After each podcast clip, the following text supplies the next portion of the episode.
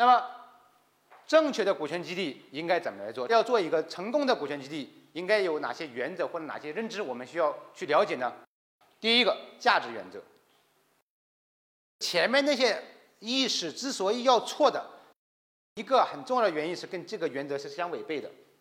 价值原则是什么意思呢？就是说，我们做的股权激励给到员工的股权，无论是哪种形式的股权。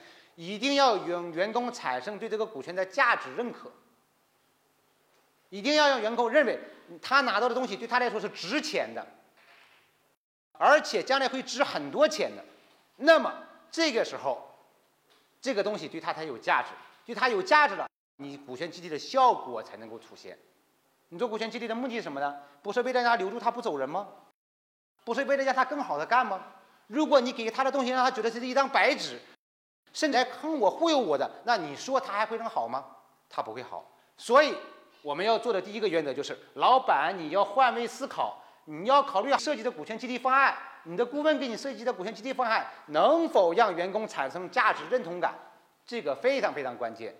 年轻人都很聪明，如果你在忽悠他，他就会更好的忽悠你，一定是这样。